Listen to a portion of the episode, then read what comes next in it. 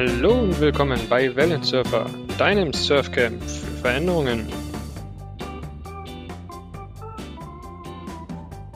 Dann willkommen zu einer neuen Folge von Wellensurfer. Und einsteigen möchte ich mit einer aktuellen, ja, wissenschaftliche Studie oder Berechnung, die ich vor kurzem gefunden habe, die ideal zu dem Thema heute passt. Und zwar haben Forscher berechnet, wie wahrscheinlich es ist, dass wir uns nur in einer oder dass wir nur in einer Simulation leben. Jeder kennt wahrscheinlich den Film Matrix, dass die ganze Welt eigentlich nur eine Simulation ist, in der wir leben, eine ziemlich gute. Und die Forscher haben das Thema quasi sich angenommen, haben das mal ausgerechnet ich weiß gar nicht, mit welchen wissenschaftlichen Modellen und wie viel Aufwand da wahrscheinlich hintersteckt. Das Fazit ist auf jeden Fall, die Wahrscheinlichkeit, dass wir aktuell in einer Matrix leben, liegt bei unter 50 Prozent. Ähm, begründet wird die Aussage mit unter 50 Prozent, weil die Forscher hochgerechnet haben, wie viel Rechenleistung man bräuchte, um so eine komplexe Simulation überhaupt am Leben zu halten. Was sehr spannend ist und sehr spannend finde ich aber auch den Punkt, dass dem die Frage, warum wir eigentlich noch nie außer, auf außerirdisches Leben gestoßen sind, eigentlich eher wieder dafür spricht, dass wir in einer Simulation leben, weil natürlich, wenn wir in einer Simulation leben, kann man diese ganzen Sachen ähm, ja einfach wegsteuern, wer immer dann auch über der Simulation lebt. Ähm, auf jeden Fall ein sehr spannendes Thema, kann man gerne, den Artikel werde ich auch verlinken, kann man sich gerne mal im Detail durchlesen. Und jetzt kommt der Anknüpfungspunkt zu meinem heutigen Gast. Ähm, und zwar habe ich circa dein, ähm, von dir einen Vortrag gesehen auf der LearnTech und dort hast du ein paar steile Thesen zum Thema Lernen der Zukunft ähm, aufgeworfen. Und eine dieser These war, die Matrix wird kommen. Und da das Thema natürlich ideal, wie gesagt, zu der Vorgeschichte passt, wollte ich mich da einfach gerne mal mit dir zu unterhalten und einfach mal die These ein bisschen, ja, von deiner Seite aus, ähm, was steckt da genau hinter, was, ähm, wie bist du auf die These gekommen? Bevor wir aber einsteigen, vielleicht ganz kurz, dass du dich einfach mal kurz vorstellst, wer bist du, was machst du und ähm, was sind so Themen, die dich umtreiben? Ja, gerne. Erstmal herzlichen Dank für die Einladung, lieber Micha. Freue mich, hier heute dabei sein zu dürfen. Ja, wer bin ich? Mein Name ist Sirka, Sirka Freigang. Ich bin Head of Smart Learning und New Work Experience bei Bosch IO. Ähm, in dieser Funktion bin ich seit 2018 äh, verantwortlich für die Smart Learning Services bei Bosch, äh, haben da neue Formate entwickelt und bieten quasi Beratung rund um das Thema Smart Learning an. Ziel von Smart Learning ist es, das lebenslange Lernen am Arbeitsplatz zu unterstützen und dafür neueste Technologien unterschiedlichster Art, also ich spreche dann gern von Technologie-Ökosystemen im Arbeitsumfeld zu integrieren so dass man dann quasi so ein intelligentes und hybrides Lern- und Arbeitsumfeld hat. Wir verstehen in dem Kontext Lernen und Arbeiten auch mehr getrennt, äh, mehr äh, einheitlich und eben nicht getrennt. Ne? Also unser Ziel ist es wirklich, Lernen und Arbeiten fließend zu verbinden und das ist auch das Ziel von Smart Learning, wo es wirklich darum geht, aus so einer passiven Wissensvermittlung auch eine aktive Lernerfahrung zu ermöglichen. Ja, so viel vielleicht erstmal zu mir. Oder willst du da noch mehr wissen? Pa passt für den Anfang. Kommen wir gleich bestimmt okay. noch mal mehr Punkte. Gut. Ähm, super, Dankeschön. Also, lass uns mal einsteigen in deine, in deine steile These, die Matrix wird kommen. Ich meine, Matrix, vielleicht da nochmal kurz zwei Worte für die, die es nicht kennen. Das ist ein Science-Fiction-Klassiker von 1999, also auch schon eine Weile her. Damals mit modernst, modernster Filmtricktechnik ähm, aufgebaut. Und ähm, damals äh, Hauptrolle ist Keanu Reeves mehr als Neo, der dann mit Trinity und Morpheus, das sind zwei andere Personen, quasi gegen böse Agenten kämpfen. Und wie die kämpfen, äh, die kämpfen quasi komplett in einer simulierten Welt, aus der aber ein paar Menschen quasi, da gibt es die berühmte blaue und rote Pille. Wenn man die richtige nimmt, entkommt man der Welt und sieht quasi, dass man nur in einer Simulation gelebt hat. Und das war, wie gesagt, 1999. Ähm, Jetzt äh, sagst du, das Thema wird bei uns auch kommen, beziehungsweise ist gar nicht so weit weg. Wie kommst du überhaupt da drauf und wie passt das eigentlich zu deinem Thema Smart Learning? Mhm. Ähm, ich bin da drauf gekommen, weil viele Science-Fiction-Klassiker, egal ob die jetzt aus den 50er Jahren sind oder von 1999, ne, also ich zitiere in anderen Vorträgen auch gerne Isaac Asimov, das ist ein Science-Fiction- äh, ähm, Klassiker. Genau, ähm, der über Robbie the Robot geschrieben hat. Äh, das war wirklich in den 40er, 50er Jahren und ich finde es einfach total spannend, wie sich Menschen die Zukunft vorgestellt haben. Ne? Und äh, das kann jetzt wirklich äh, basierend auf einem Roman sein oder es kann jetzt ein Film sein wie die Matrix. Ähm, ich zitiere in dem Kontext auch gerne den Begründer des Internet der Dinge oder einer der Begründer des Internet der Dinge, das ist Mark Weiser. Und der hat auch ähm, 99 einen sehr bekannten Aufsatz geschrieben, wo er sich vorgestellt hat, wie der Arbeitsplatz der Zukunft aussieht. Und damals, wie gesagt, 99, das ist schon eine Weile her, genau das gleiche Jahr, in dem die Matrix entstanden ist, der Film, in, in der äh, in der Zeit hat er sich eben vorgestellt, wie man an so einem intelligenten Arbeitsplatz arbeitet und welche Dinge untereinander vernetzt sind, dass es so eine allumgebende Intelligenz gibt, die uns beim Lernen und Arbeiten unterstützt.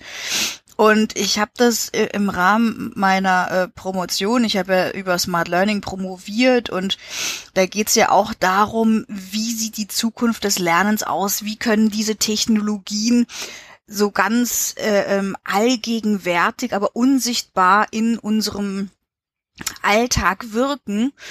Und ich fand das einfach schon immer spannend, wie sich die Menschen die Zukunft vorgestellt haben und wie sie heute ist. Und das war eigentlich für mich der Anknüpfungspunkt, dass ich gesagt habe, das ist so unfassbar, welche technologische Entwicklung wir da haben, welche Geschwindigkeit da drin ist, dass ich mir überlegt habe, dass genau der Film, die, äh, die Matrix, dass es wirklich gar nicht so weit weg ist und dass das jetzt auch gar nicht so total absurd ist und vor allem, ich wusste gar nicht, dass es diese Studie gibt, die du mir dann geschickt hast, wo die ausgerechnet haben, wie wahrscheinlich das ist, ja. Also unter 50 Prozent, ja, ist gut für uns, aber es ist, ist jetzt auch nicht die Aussage, ja, ist komplett unmöglich, ne. Und das Interessante ist ja, als ich das im Vortrag so so ähm, doch sehr provokativ mit Absicht natürlich so zugespitzt formuliert habe, habe ich das anscheinend argumentativ so gut aufgebaut, dass ich bei einer interaktiven Umfrage mit dem Publikum, das wirklich um die 70 Prozent gesagt haben, ja, das glauben sie. Und äh, jeder Mensch würde doch sagen, äh, die, die spinnt oder das ist totaler Quatsch. Aber die Technologien sind heutzutage unglaublich weit und die Grenzen verschwimmen eben zunehmend, ne, zwischen dem, was ist denn jetzt real, was ist simuliert. Und ich bin ja sehr stark in dem Thema Augmented Reality drin oder XR, also Extended Reality generell. Also da geht es ja darum, wie kann ich unser physisches Umfeld digital überlagern. Und dann kann man natürlich im realen Umfeld digitale Objekte oder Menschen augmentieren, obwohl die eigentlich im physischen Umfeld nicht sind. Aber ich bin relativ stark davon überzeugt, na, ich bin davon überzeugt, dass diese Grenzen zwischen digital und virtuell verschwimmen werden und dass es quasi so eine neue Zwischenwelt gibt. Das war der Grund, warum ich gesagt habe, die Matrix ist gar nicht so weit weg. Die wird natürlich nicht so kommen, wie es in dem Film dargestellt ist, hoffe ich jedenfalls. Äh, aber es wird eine andere Art von Matrix geben. Okay, das heißt, wenn ich das äh, richtig verstehe, sagst du gerade Technologietreiber, wie du schon sagst, Augmented Reality, Virtual Reality, also dass ich die reale Welt mit virtuellen Informationen, äh, ich sag mal, kombiniere, vereinheitliche oder dass ich komplett in eine virtuelle Welt eintausche und dort unterwegs bin. Das sind quasi so die Treiber für dich, dass du sagst, ähm, wir gehen in Richtung der Matrix. Ja, das ist ein eine Richtung, da gibt's mehrere, das habe ich in dem Vortrag auch kurz skizziert. Ähm, es gibt ja jemand anders, der da auch im, im Bereich der Zukunftsforschung unterwegs ist. Da gab's einen spannenden Artikel von Yuval Harari, der da unterschiedliche ähm, Richtungen auch aufgezeigt hat, zum Beispiel auch im Bereich Bioengineering. Oder ähm, wir sind ja mittlerweile in der Lage, auch unsere physischen Körper mit ähm, bestimmten, ja, äh, zu pimpen, sag ich jetzt mal. Ne? Also egal, ob wir jetzt äh, äh, uns einen Herzschrittmacher implantieren lassen oder unsere Augen lasern lassen oder uns irgendwelche Neuralinks von Elon Musk ins Gehirn implantieren lassen.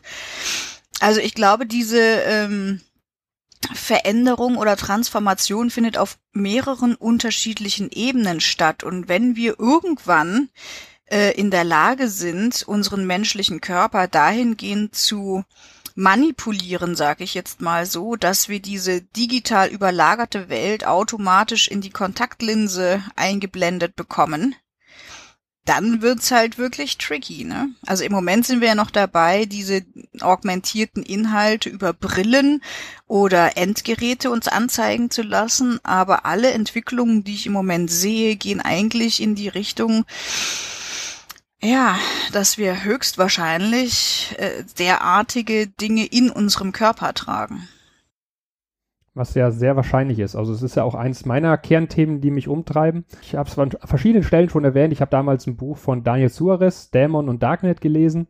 Und wer sich ähm, die Zukunft vorstellen möchte, ist das meines Erachtens der absolute ultimative Tipp, weil dort früh, also das ist von 2004, schon zig Technologien ähm, quasi drinne vorkommen. Künstliche Intelligenz, AR, ähm, 3D-Drucker ähm, und diese ganzen Sachen.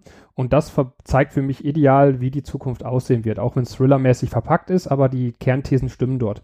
Und ich sehe es genauso wie du. Also die Frage ist ja eigentlich nicht ob, sondern nur wann es soweit sein wird, dass wir quasi mit der virtuellen Welt zusammen verschmelzen. Und mein Lieblingsbeispiel ist immer, wenn ich dann eine ähm, virtuelle ähm, ähm, Brille habe oder auch eine Kontaktlinse oder sowas, da brauche ich eigentlich viele Sachen wie nicht mehr. Ich brauche zum Beispiel im Haus keine Lichtschalter mehr, weil den Lichtschalter platziere ich virtuell, ähm, sehe ich auch nur virtuell und drücke den virtuell und den brauche ich gar gar nicht mehr mechanisch zu verbauen. Aber das ist ja quasi eine Zukunft, die, wo ich auch sehr überzeugt bin, dass die kommen wird, sogar also ziemlich sicher bin, dass die kommen wird. Die Frage für mich jetzt wieder mal so ein bisschen auf dieses Thema Zukunft des Lernens hinzukommen. Wie verbindest du das ganze Thema mit Lernen? Naja, ich bin da eher so pragmatisch unterwegs, ne? Also diese Technologien, die da jetzt so am Horizont erscheinen, ich probiere ganz viel aus. Ich habe vor paar Jahren meinen ersten 360-Grad-Clip gedreht und jetzt, wo ich die Möglichkeit habe, viele Dinge in das physische Umfeld zu augmentieren, habe ich mir gedacht, das wäre natürlich ganz abgefahren, wenn ich mich jetzt selber klonen würde also sprich einen digitalen Zwilling von mir selbst erstelle. Das ist heutzutage möglich. Es gibt sogenannte Bodyscanner.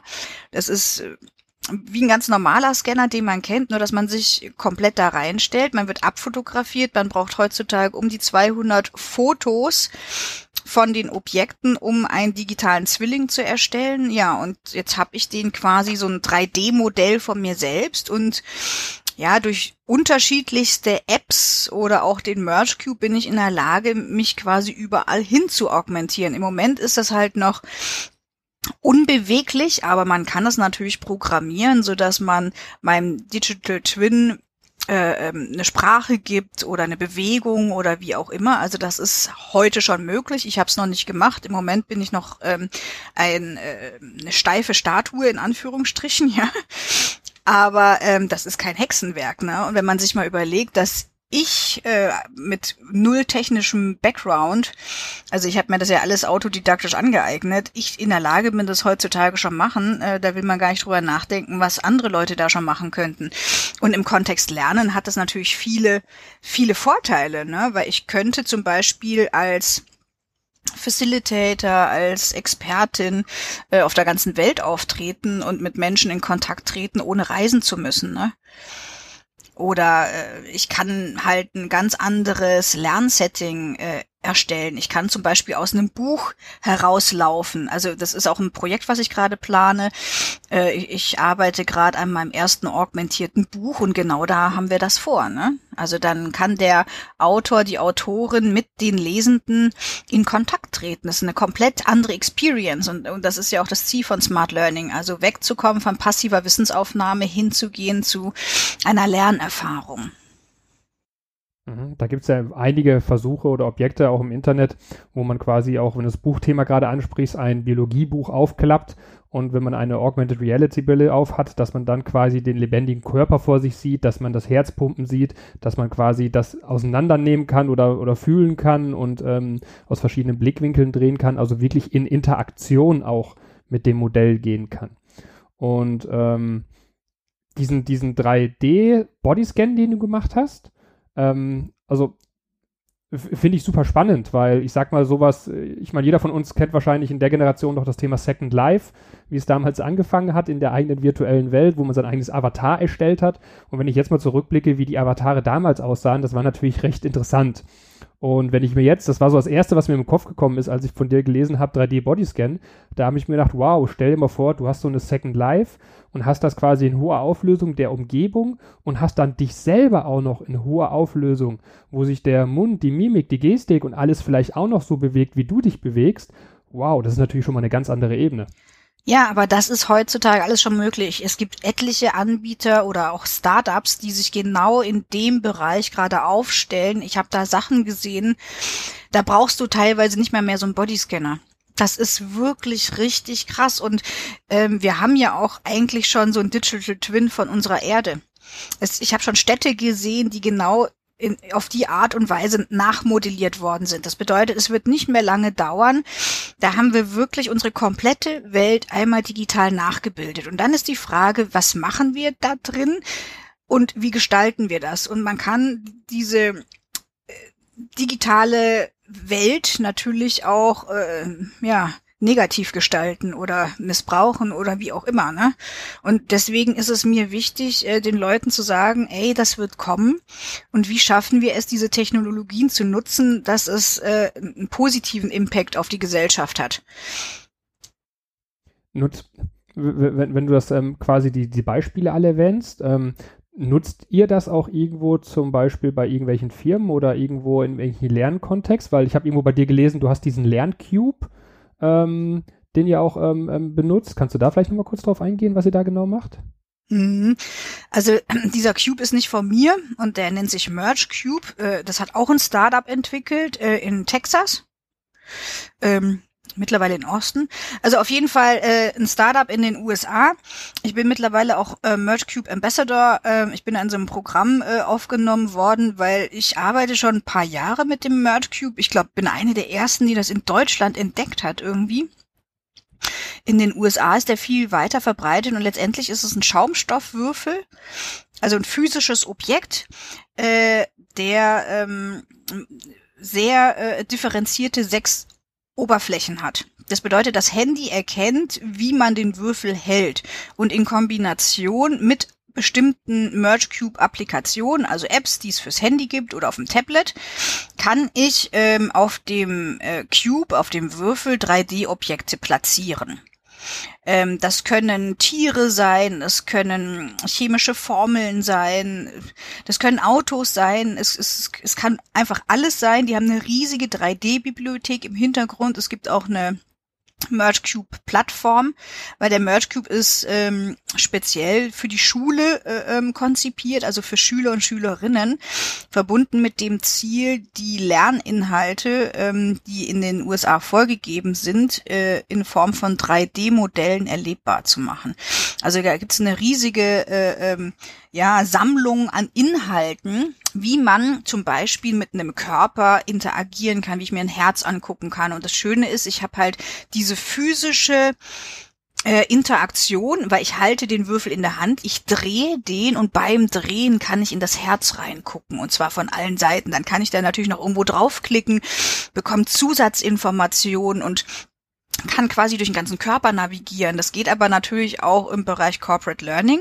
Und so habe ich den dann genutzt, weil ähm, bei mir geht es ja nicht darum, dass ich jetzt irgendwas aus der Biologie lernen muss, sondern da geht es mehr um erwachsenenpädagogische Inhalte, ja. Und wir haben den Cube einfach genutzt, um zum Beispiel unser äh, äh, Bosch äh, Büro oder unser äh, Bosch IoT Campus nachzumodellieren und haben dann dort ähm, in dem na nachmodellierten 3D-Modell vom Bosch IoT Campus bestimmte Inhalte platziert, die man sich explorieren kann. Und das finde ich halt das Spannende auch beim Thema Smart Learning. Also es geht wirklich darum, eine Lernerfahrung zu, zu kreieren, wo man aktiv etwas erkunden und erfahren kann. Wir kombinieren das natürlich mit unterschiedlichsten anderen Lernelementen. Wir sagen dann immer, dass wir Learning Journeys gestalten, wo der Cube dann nur ein Element ist von vielen. Ne? Wenn ich den Cube nutze, der funktioniert dann wahrscheinlich aktuell mit dem Smartphone oder mit dem Tablet. Genau. Okay, das heißt für mich nochmal einfach, dass, dass, dass vielleicht diejenigen, die sich mit AR, VR noch nicht ganz so auskennen, also es gibt quasi diesen Schaumstoffwürfel, ich nehme mein Handy, mache ähm, die dazugehörige App auf, halte das dann auf dem Würfel und je nachdem, was ich ausgewählt habe, ich weiß nicht, ob es dann in der App ist oder ob man dann ähm, auf dem Würfel was drauf, gibt es ja auch manchmal, dass man auf dem Würfel was draufkleben muss oder was einstellen muss. Ähm, das dann argumentiert sich quasi, hast du ein, in deinem Handy Bild ein virtuelles Bild, was auf dem Würfel drauf quasi projiziert ist. Und was man dann, wenn man den Würfel dreht und andere Perspektiven näher dran nimmt oder weiter weg vom Handy nimmt, dass das dann größer wird, kleiner wird. Und dieses argumentierte Bild kann sich natürlich bewegen, kann, ähm, kann zig Elemente, kann rechts rauslaufen, kann größer werden. Also eine wirklich Interaktion. Und das ist das, genau wie du gesagt hast, was ich auch so spannend finde. Man hat halt wirklich eine Erfahrung. Und wenn ich jetzt ein Schulbuch habe und lerne das Herz, dann kann ich das ähm, mir anschauen. Wenn ich jetzt ein Video habe und schaue mir das an, dann bin ich vielleicht schon mal eine Stufe weiter, in dem im Video natürlich ähm, Animationen drin sind. Und hier an der Stufe bin ich jetzt eigentlich so weit, dass ich sage, ich kann es wirklich drehen, reinzoomen, vielleicht reingehen, näher dran gehen, dann öffnet sich das Herz. Also ich kann wirklich damit spielen. Und die nächste Stufe wäre ja dann, wenn ich wirklich in der AR-Welt bin, dass ich damit interagieren kann und kann es vielleicht sogar anpassen, bewegen, schieben und ähm, aufmachen mit Fingerbewegungen. Also das Tolle bei dem Merge Cube ist, äh, dass es von der Usability total simpel ist. Also wie gesagt, Zielgruppe sind Schüler und Schülerinnen, ja. Das bedeutet, das ist jetzt kein Hexenwerk, das kann jeder machen und das richtig abgefahrene dabei ist, diese 3D-Modelle können auch die Schüler und Schülerinnen selber machen. Das bedeutet, die können sich einen Inhalt ähm, als PDF oder im Buch, was erlesen, ja, und können dann, wenn sie zum Beispiel einen Text zum Herz gelesen haben, können sie dann das Herz in 3D nachmodellieren und können unterschiedlichste Modelle, die sie selbst entwickelt haben, untereinander teilen. Das geht nur mit einem einzigen Code. Da hast du einen Zahlencode. Das habe ich zum Beispiel auch mit meinem Digital Twin gemacht. Den habe ich natürlich auch auf dem Merge Cube gebracht. Ähm, das bedeutet, jeder, der den Zahlencode hat zu meinem Digital Twin, kann mich über eine bestimmte App über den Cube darstellen. Und das Spannende ist, dass dieses Startup, ich weiß gar nicht, wann die sich gegründet haben, ähm, die entwickeln sich natürlich auch kontinuierlich weiter. Das bedeutet, die haben jetzt auch schon Applikationen, wo ich den Cube gar nicht mehr brauche. Aber das sind halt unterschiedliche Arten von äh, äh ähm, Augmented Reality, ne? Also ich kann mir natürlich auch Objekte in den freien Raum platzieren. Ich weiß nicht, hast du schon mal was von den WDR-Zeitzeugen gehört? Mhm. Ja. Also das ist zum Beispiel eine App, die äh, vom WDR ähm, produziert worden ist und da geht es darum, dass ich mir die Zeitzeugen ins Wohnzimmer, in die Küche zu mir nach Hause holen kann und da brauche ich den Cube auch gar nicht. Ne? Also der Cube ist ja nur ein Mittel, damit ich ähm, mit dem das 3D-Modell in der Hand halten kann. Das ist einfach nochmal ein bisschen eine andere Experience, aber ansonsten kann ich mir die augmentierten Inhalte frei im Raum platzieren, die groß und klein schieben, drumrum laufen. Also ich fand das ja ein bisschen spooky, als ich mich selbst geklont habe. Ich habe unterschiedliche Versionen von mir erstellt, muss man dazu sagen. Ich habe auch unterschiedliche Technologien verwendet. Und es gibt eine App, ich weiß gar nicht mehr, wie die hieß, die habe ich ausprobiert und, und habe mich da äh, mal mein Gesicht abgescannt. Und das war einfach super real, muss ich mal sagen. Und wenn man sich selbst, also sein Gesicht, äh, habe ich dann äh, auf den Küchentisch projiziert und da drum rumläuft, das ist einfach total spooky, ja. Also. Gibt's ja, ich habe vor kurzem ein Video gesehen, da gibt's ja mittlerweile auch künstliche Intelligenz. Man schickt ein, ein Schwarz-Weiß-Bild vom Urgroßvater und die ähm, bringen das zum Erleben. Und das Bild ist dann so ein 5-Sekunden-Slip, äh, äh, wo, wo die Person quasi nach links guckt, nach rechts guckt und aus einem 2D-Bild wird ein 3D-Animation gemacht, die so täuschend echt ist, dass es schon wirklich spooky ist. Also da gibt's ja technologisch schon einiges. Aber das finde ich an den Merge Cube auch so interessant. Es ist halt einfach, es ist einfach gemacht. Weil die Beispiele, ich meine, diesen IKEA-Katalog oder diese IKEA-App kennen ja auch viele, dass du dein Sofa quasi oder die Kamera, deinen Raum reinhältst und dann platzierst du dein Sofa passend in die Ecke. Die ganzen neuen Handys haben ja mit dem LIDAR-Scanner auch noch einen richtigen 3D-Raumscanner, dass man das wirklich noch passend in die Ecke und richtig passend. Also ich habe damals, als wir unten im Wohnzimmer ein Bild für die Wand gesucht haben, habe ich genau das ausprobiert. Das heißt, bevor ich jetzt da jedes Mal Photoshop mir ein Foto mache und da die Bilder rein retuschiere, habe ich einfach eine passende App dafür genommen und die da hingehalten und dann die Bilder von links nach rechts durchgeswiped, um zu gucken, welches am besten funktioniert. Das sind halt simple, einfache Maßnahmen. Aber vielleicht Kannst du noch mal so ein bisschen die, so, so, so einen Blick noch mal in die Zukunft? Ich meine, der Weg bis zur richtigen Matrix ist wahrscheinlich noch ein weiter Weg. Ähm, Ob es kommen wird, äh, ich meine, unter 50 Prozent ist jetzt nicht unrealistisch. Das heißt nur, dass die Wahrscheinlichkeit aktuell heute soweit ist und da kann ja morgen eine neue Quantencomputertechnologie kommen, die viel mehr Rechenleistung ähm, zur Verfügung stellt und zack, kann das Thema auf einmal doch wieder real sein. Wie würdest du schau einfach mal in die Zukunft. Wie würdest du, stellst du dir die nächsten 10, 50, 100, 200 Jahre vor? Was glaubst du, wird da für uns noch bahnbrechend und auch anders werden? Also, dass wir wirklich ähm, quasi die Sklaven von irgendeiner, ja, weiß ich nicht, außerirdischen Kraft oder sonst was sind, das, also davon bin ich nicht überzeugt. Also das ist äh, meiner Meinung nach wirklich Fantasie zum Glück und Science Fiction.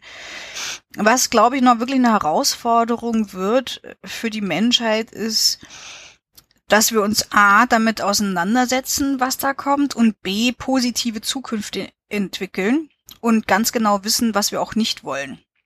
Und da ähm, sind wir natürlich von der Gesetzgebung, von staatlichen Regulierungen abhängig, etc. pp. Das sind halt extrem komplexe Themen. Ähm, ich bin aber davon überzeugt, dass diese Technologien auch Vorteile bringen, wenn man sie denn nutzt. Ähm, ansonsten würde ich sie ja selber nicht nutzen. Ich sehe aber auch viele Risiken und, und viele Gefahren da drin. Und äh, mir ist es einfach wichtig, dass man heute damit anfängt, ähm, aktiv an dieser Zukunft zu arbeiten, weil ich, ich glaube schon, dass vor allem auch diese ganz großen Player ähm, solche Technologien nutzen, um wieder irgendwelche kommerziellen Sachen äh, zu machen oder vielleicht auch äh, zu manipulieren oder wie auch immer. Ne? Also da sind ja eigentlich äh, viele Spielarten möglich, ne? dass zum Beispiel auch Daten dann missbraucht werden von, also angenommen, also ich bin davon überzeugt, wir werden irgendwann alle ein Digital Twin haben, weil das technologisch nicht mehr schwierig ist. So, die Frage ist, was machen wir damit? Ähm, ein Beispiel, Modeindustrie. Na, also die wäre natürlich extrem daran interessiert, äh, diese 3D-Daten von den äh, Bürgern äh, äh, zu haben, damit die natürlich ihre Kollektion darauf anpassen können. Die Frage ist natürlich, möchte ich als Individuum, dass H&M mein 3D-Modell bekommt? Höchstwahrscheinlich werden wir das alle freiwillig hochladen, einfach deswegen, weil wir dann die Klamotten kriegen, die uns besser passen. Anderes Beispiel, Automobilindustrie. Die sind natürlich auch daran interessiert zu wissen, wie sie ihre Autos optimieren können für die 3D-Maße der Menschen. Ne? Anderes Beispiel, Medizin. Man kann ja heutzutage, wenn man sich 3D-mäßig äh, einscannt, brauchst du gar nicht mehr zum Arzt. Also da kannst du Krebsvorsorge machen, indem du alle äh, zwei Monate ein neues 3D-Modell, bestenfalls nur in Unterhose begleitet, äh, ähm, hochlädst. Ja, der Arzt oder wahrscheinlich irgendwelche Roboter, Maschinen, Computer werten das aus und sagen dir, okay, die Wahrscheinlichkeit, dass der Fleck äh, ähm, jetzt kritisch ist, äh, liegt bei der und der und so, oder ist das alles okay? Also es gibt ja eigentlich kann man in jeder Branche findet man Use Cases und Anwendungsszenarien. Die Frage ist ja eigentlich, möchte ich als Individuum mein 3D-Modell offen rausgeben? Und wie kann sowas missbraucht werden? Und dann ist natürlich auch die Frage, wenn es dann wirklich solche Zwischenwelten gibt, wo alles augmentiert ist, äh, wo ich mit meinem äh, 3D-Modell durch die Welt reisen kann, ja, dann kann ich mich quasi in deinen Garten setzen, ohne dass du es weißt. ja, du genau. siehst es also, nur, wenn du eine, wenn du eine bestimmte Brille aufhast.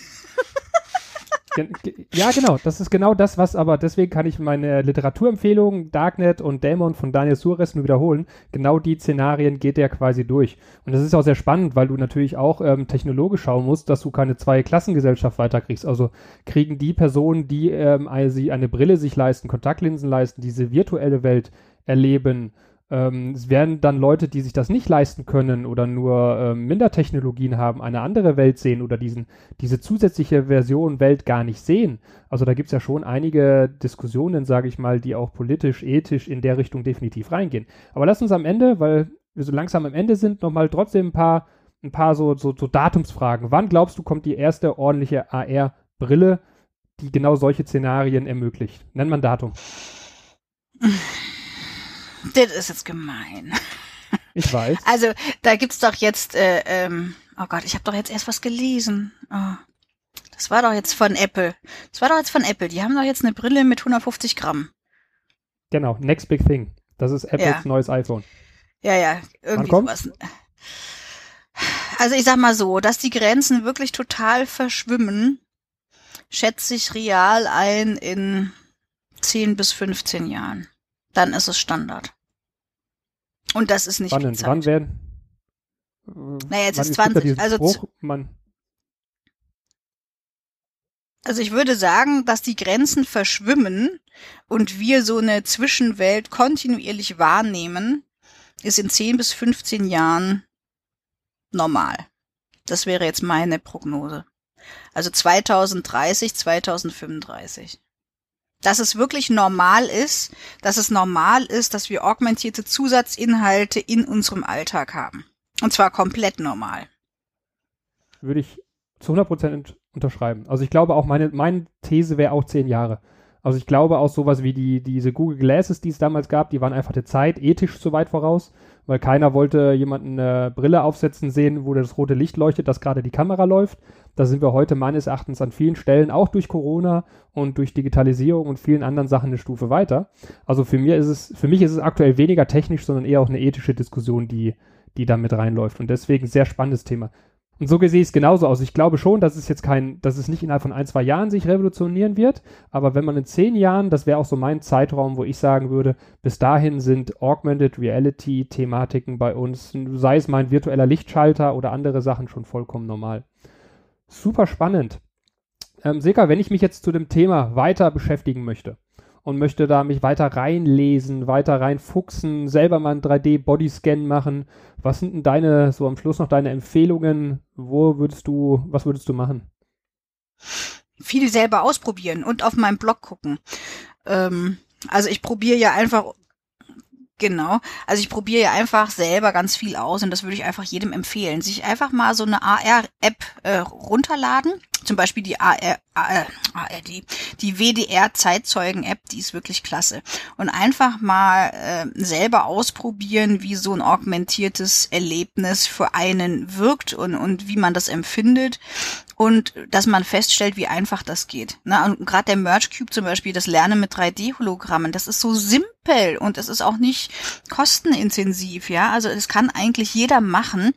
Und es wundert mich immer, dass es so wenig Menschen gibt, die das aktiv nutzen. Das wundert mich immer.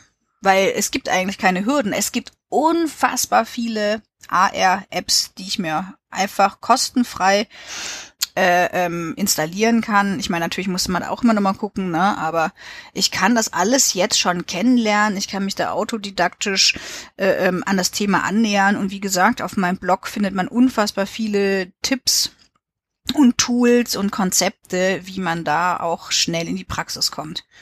Ach so, und es gibt eine Smart Learning Community, das habe ich noch gar nicht gesagt. Also seit kurzem ähm, betreibe ich die, äh, den Smart Learning Community Space. Das bedeutet, da habe ich einen Online-Kurs mit 24 Modulen zum Thema Smart Learning, wo ich quasi Konzepte, Tools äh, und Methoden vorstelle. Und in der Community geht es darum, dass wir in so einem Peer-Learning-Verfahren zusammen an Use Cases arbeiten, also unternehmensübergreifend, personenübergreifend überlegen, wie wir wir diese Technologien für das Lernen nutzbringend anwenden können. Weil mir ist es immer ein Anliegen, solche Technologien für was Sinnvolles zu nutzen und nicht dafür, dass ich wieder irgendwas verkaufen kann. Genau, weil es ist schön zu wissen, dass es ein Merge Queue gibt, aber die Kernfrage ist ja dann, wie du gerade eben schon gesagt hast, wie bringt man das dazu, dass es auch genutzt wird und wie bringt man das auf die eigenen Use Cases, wie bricht man das herunter und kann da die Anwendungsfälle skizzieren und auch wirklich nutzen, weil erst dann hat man ja wirklich einen Nutzen von dem Ganzen. Super. Ähm, vielen Dank, die ganzen Sachen von dir verlinke ich natürlich nachher in den Show Notes und dann habe ich ganz am Ende eigentlich nur noch eine einzige Frage. Welche Pille nehme ich denn jetzt, die rote oder die blaue? Gott, jetzt muss ich überlegen. Die Wahrheit war die rote, glaube ich, ne? Also ich würde auf jeden Fall die rote ich weiß nehmen, es ja. selber die. ich habe gehofft, also ich, du kannst es mir sagen, ich verwechsel es jedes Mal. Na, ist ja egal, dann machst du einfach Zufallsprinzip, nicht? Ja. dann musst du damit leben. Nee, ich bin relativ Also sicher, möchte ich in der Matrix ist. leben oder, oder möchte ich in der Matrix leben? Wir definieren es einfach mal. Die rote ist die Matrix, die blaue ist ähm, die Wahrheit.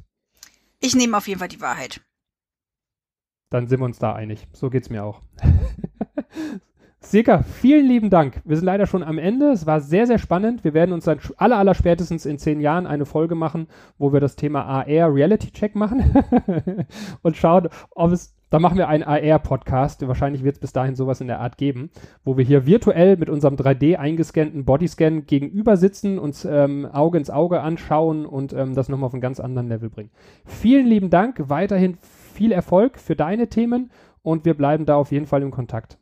Super, danke für die Einladung. Gerne, ciao. Tschüss.